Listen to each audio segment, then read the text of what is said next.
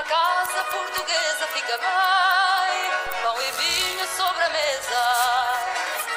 E se à porta humildemente bate alguém, senta-se à mesa com a gente. Eu agora estou a fazer uma viagem no tempo. Vamos até 2027, na cerimónia inaugural, hã? com pompa e circunstância, em Leiria.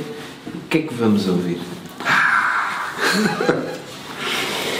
São boas questões. 2027. Ok. Eh, a primeira ideia que eu posso eh, ter é que eu não faço a menor ideia do que vamos ouvir, porque o que vai acontecer em 2027 será o cumular de um processo que começou já há alguns anos atrás e que se está a desenvolver agora.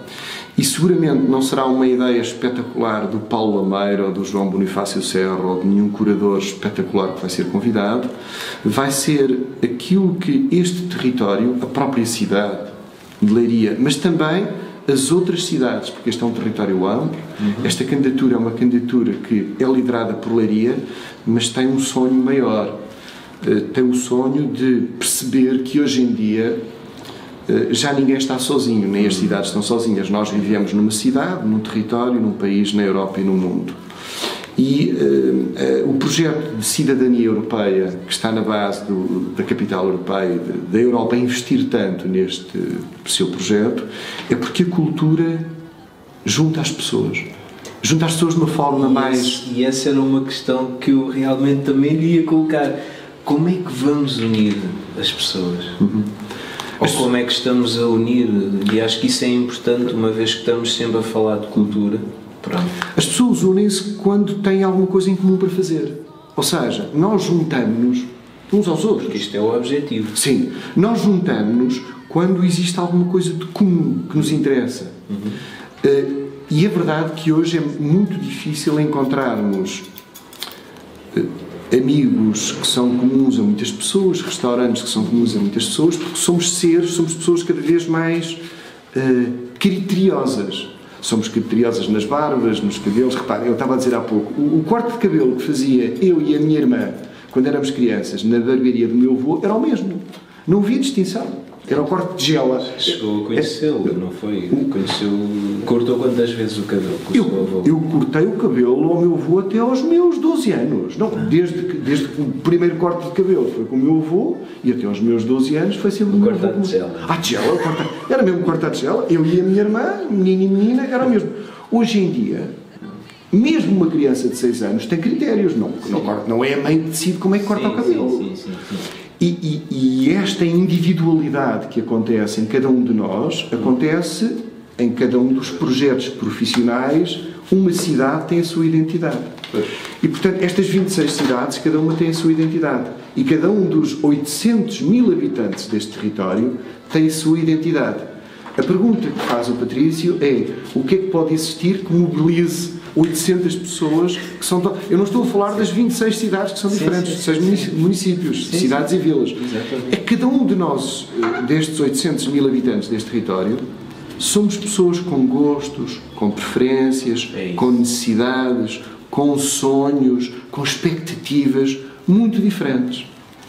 Mas também sabemos que esta diversidade se constrói e se trabalha porque há ainda assim questões que nos são comuns. Vou dar algumas básicas da Europa.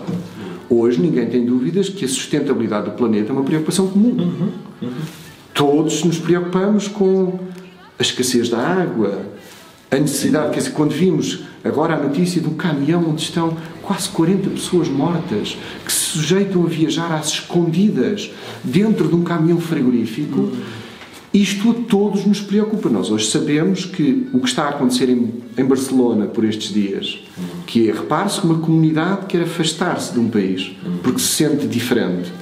Um país como a Inglaterra que quer sair da Europa. Esta reflexão é-nos comum a todos nós. Todos nós pensamos sobre isto e nos preocupa. O que é que pode levar a que um país queira sair de um projeto que pensávamos que era bom para todos? O que é que pode levar, num tempo em que se pensa em unidade empresarial, política, económica e cultural, haja uma região que se queira autonomizar e separar? O que é que leva a que isso aconteça? Ora, há temas que nos mobilizam. Eh, cada vez mais nós nos preocupamos todos, por exemplo, coisas básicas de uma cidade, que é a cidade é o polo de desenvolvimento, mas há aldeias à volta da cidade. A cidade vive porque há terreno. Repara, a cidade come o que é cultivado aqui ao lado. A cidade não cultiva batatas, nem cebolas, nem alfaces. Vai buscar isto aqui ao lado. E é muito importante, por exemplo, se é mesmo aqui ao lado ou se é do outro lado do Atlântico. Porque o preço, a pegada económica que aquilo que nós comemos hoje, os materiais que usa aqui. Nesta sua barbearia, uma coisa é serem feitos a 20 km ou a 2 ou fazerem 20 mil. Porque o que custa esse produto é muito diferenciado. Ora, a cidade tem de se preocupar com isso. E todas as nossas cidades hoje têm de se preocupar com isso. É muito curioso. Que... Então pode-se dizer que também. É, é, ou seja, qual é que é um, o lema de vida agora? Qual é que acha que é o seu lema de vida? Ou seja, mudando um bocadinho também. Uh, aqui um bocado. Não é o assunto, mas defende uma causa. Tem algum lema? Uh, nós vamos transformando instante a instante, momento a momento da nossa vida, mas posso uh, partilhar consigo que há, há, um lema profissional, posso dizer o meu lema profissional. Ok. O meu lema profissional em relação à música e à arte. Uh, durante muito tempo eu estive associado, e estou ainda ligado ao ensino da música, aos conservatórios uhum. e àquilo que é a responsabilidade de formar profissionais. Isso. Hoje eu tenho uma ideia muito clara que pode ser entendida como um lema. Uhum mais importante que preparar artistas para os palcos uhum. é pôr a arte na vida das pessoas todas. Ou seja, mais importante do que eh, especializar músicos, bailarinos, atores, é que a arte não seja um produto para cons se consumir em palco, ou na televisão, ou nas novas aplicações, ou nas novas tecnologias, mas é, é algo que está em nós, em cada um de nós. Esse é um lema profissional que para mim é cada vez mais importante. E isso tem implicações depois nos projetos que fazemos, nas ideias, nos, nos investimentos, nos parceiros que temos, que é a arte e a cultura não podem ser uma dimensão especializada de, de uma torre de cristal. Uma capital europeia da cultura não pode ser para um nicho de pessoas que acham que, porque leram centenas de livros, hum. porque conhecem uh, artistas e processos criativos muito diversificados, uhum. necessitam para a sua realização de consumir produtos culturais gourmet. Sim. É? Que são necessários, como para a alimentação. Uhum. Mas, tal como para a alimentação, eu não posso ter a preocupação de ter estrelas Michelin num restaurante em Leiria se todos os leirienses ainda não têm uma refeição por dia para comer. Exato. E neste momento a Europa tem este problema e não é só a Europa. Tem graça Quando nós pensamos, eu... mas deixe-me só uh, dizer, uhum. eu nestes últimos meses tenho viajado por estes conselhos todos aqui à volta. E há pessoas que não têm de comer. É importante que se diga isto. Há pessoas que não têm de comer. E por isso, nós não podemos pensar na cultura gourmet, naquilo que é a literatura de ponta, as artes plásticas de ponta, a contemporaneidade de ponta, se as pessoas não leem um livro ainda, por exemplo, por ano. Ao menos ler um livro, é a coisa básica da cultura. Ainda não estamos a falar em teatro, em música e artes plásticas.